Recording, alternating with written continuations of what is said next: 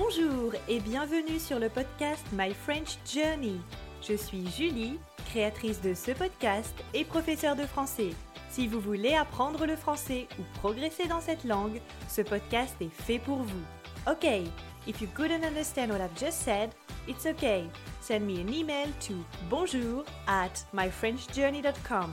You will receive the transcript of the episode. You can do it! Mais tout le monde peut bien sûr recevoir la transcription à l'adresse bonjour myfrenchjourney.com. C'est gratuit! Mon but est de vous accompagner tout au long de votre aventure française. Avec des conversations authentiques, vous allez améliorer votre prononciation, votre grammaire et votre vocabulaire. Vous êtes prêts? Alors, c'est parti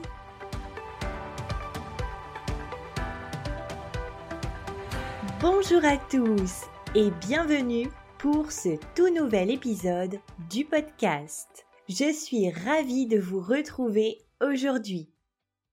Avant de commencer, je voulais vous dire que j'ai commencé à faire de petites vidéos sur Instagram.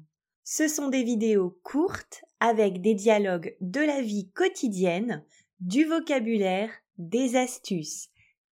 Si vous voulez me rejoindre, rendez-vous sur le compte Instagram My French Journey underscore.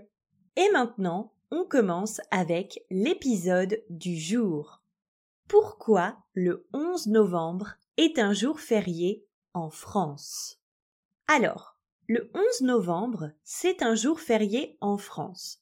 Les magasins sont fermés et la majorité des gens ne travaillent pas. Mais pourquoi? Le 11 novembre, on célèbre l'armistice de la Première Guerre mondiale. Petit rappel, la Première Guerre mondiale a eu lieu de 1914 à 1918 et opposait une alliance composée de la France, du Royaume-Uni, de l'Empire russe, soutenue par d'autres pays, et l'autre alliance composée de l'Empire allemand, l'Empire austro-hongrois et l'Empire ottoman. Le 11 novembre 1918, les gouvernements de l'Empire allemand et de la France signent l'armistice, qui est un document qui met fin à la guerre immédiatement. En 1918, la défaite de l'Allemagne et de son alliance est quasiment connue, et le gouvernement allemand demande l'arrêt des combats, qui est aussi appelé un cessez-le-feu. Il demande donc un cessez-le-feu à la France et se reconnaît donc vaincu.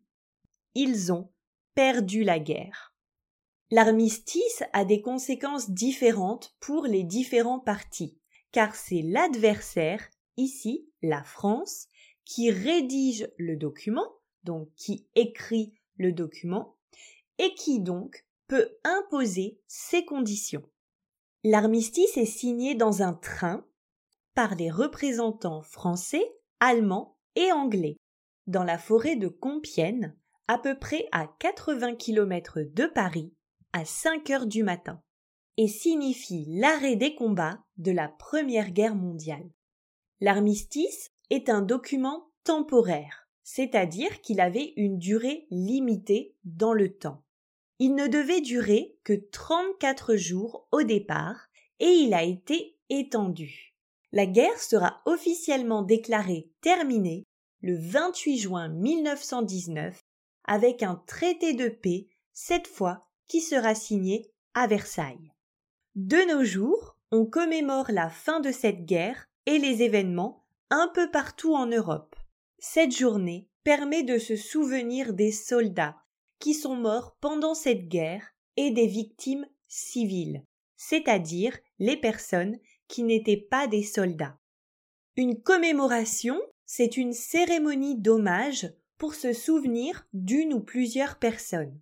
Le 11 novembre, nous commémorons les soldats morts au combat et les victimes civiles, c'est-à-dire environ 19 millions de personnes déclarées mortes après la fin de la guerre. La première commémoration de l'armistice en France se fait dès l'année suivante, en 1919. mais elle n'est pas nationale, c'est-à-dire qu'elle n'a pas lieu dans tout le pays. C'est à partir du 11 novembre 1920 que la commémoration prend un caractère national et officiel. La dépouille, c'est-à-dire le corps sans vie d'une personne, d'un soldat inconnu, est enterré après un enterrement militaire sous le monument de l'Arc de Triomphe à Paris, en hommage à tous les soldats français morts pour la patrie, c'est-à-dire pour le pays. Le 11 novembre devient alors officiellement un jour férié dédié aux commémorations en France, pour célébrer la victoire, la paix et se souvenir de la guerre et de ses effets. Trois ans plus tard, en 1923, une flamme du souvenir est placée à côté de la tombe. Depuis 2012, pendant le 11 novembre, la France rend également hommage à toutes les personnes décédées, dites mortes pour la France, que ce soit durant la Première Guerre mondiale, mais aussi pendant les autres conflits. Que se passe-t-il concrètement pendant cette journée? Il y a des célébrations par des rassemblements de personnes dans plusieurs pays d'Europe, des hommages militaires et nationaux, des bouquets de fleurs déposés devant les monuments aux morts. À Paris, et retransmis à la télévision toute la journée, le président de la République participe à plusieurs événements. Il dépose une gerbe de fleurs tricolores aux couleurs de la France au pied de la statue de Georges Clémenceau. Cet homme a été député, puis président du Conseil et Premier ministre pendant la Première Guerre mondiale. Le chef de l'État se rend ensuite sur les Champs-Élysées pour une procession jusqu'à l'Arc de Triomphe, escorté de plusieurs cavaliers de la garde républicaine. Il termine cet hommage par une cérémonie devant la tombe du soldat inconnu, avec une prise d'armes, qui est une procession militaire, un dépôt de gerbes de fleurs et la sonnerie aux morts, qui est un hymne militaire joué durant les funérailles.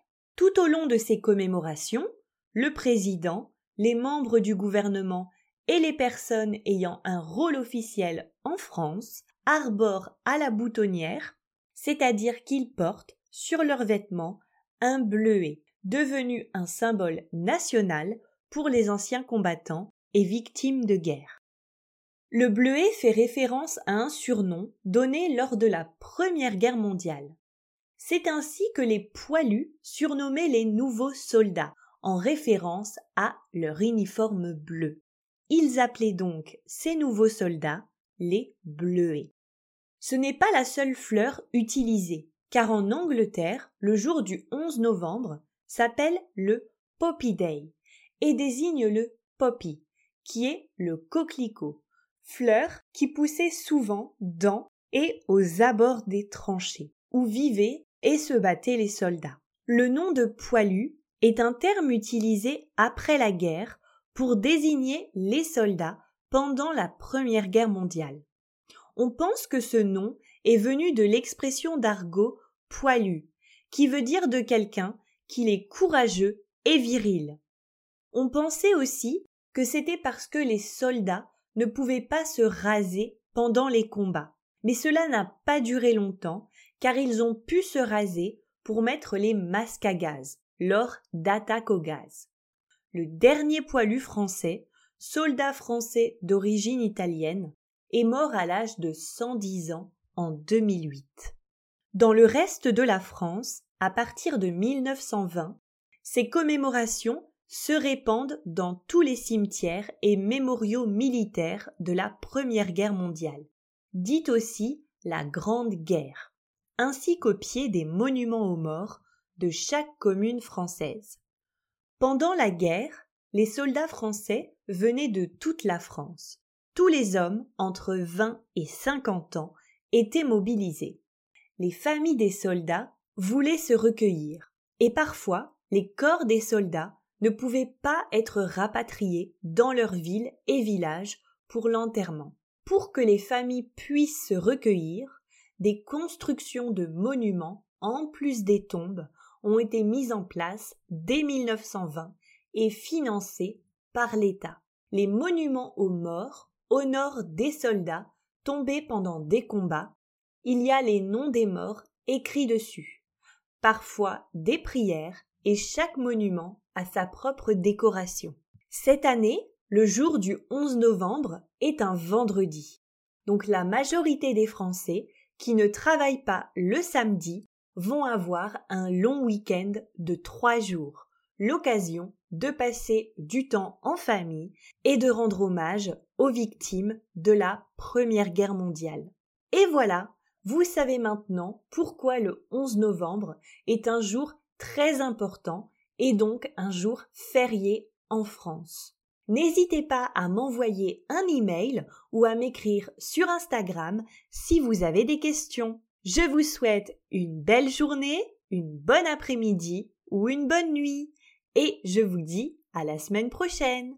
À bientôt! Comme toujours, si vous avez des questions, des suggestions, des remarques ou que vous voulez juste me faire un petit coucou, n'hésitez pas à m'envoyer un mail à bonjour@myfrenchjourney.com. Alors, ça s'écrit bonjour b o n j o u r donc c'est le at myfrenchjourney m y f r e e.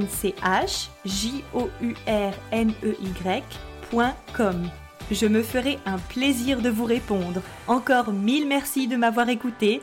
Prenez soin de vous. Je vous dis à la semaine prochaine. À très vite. Salut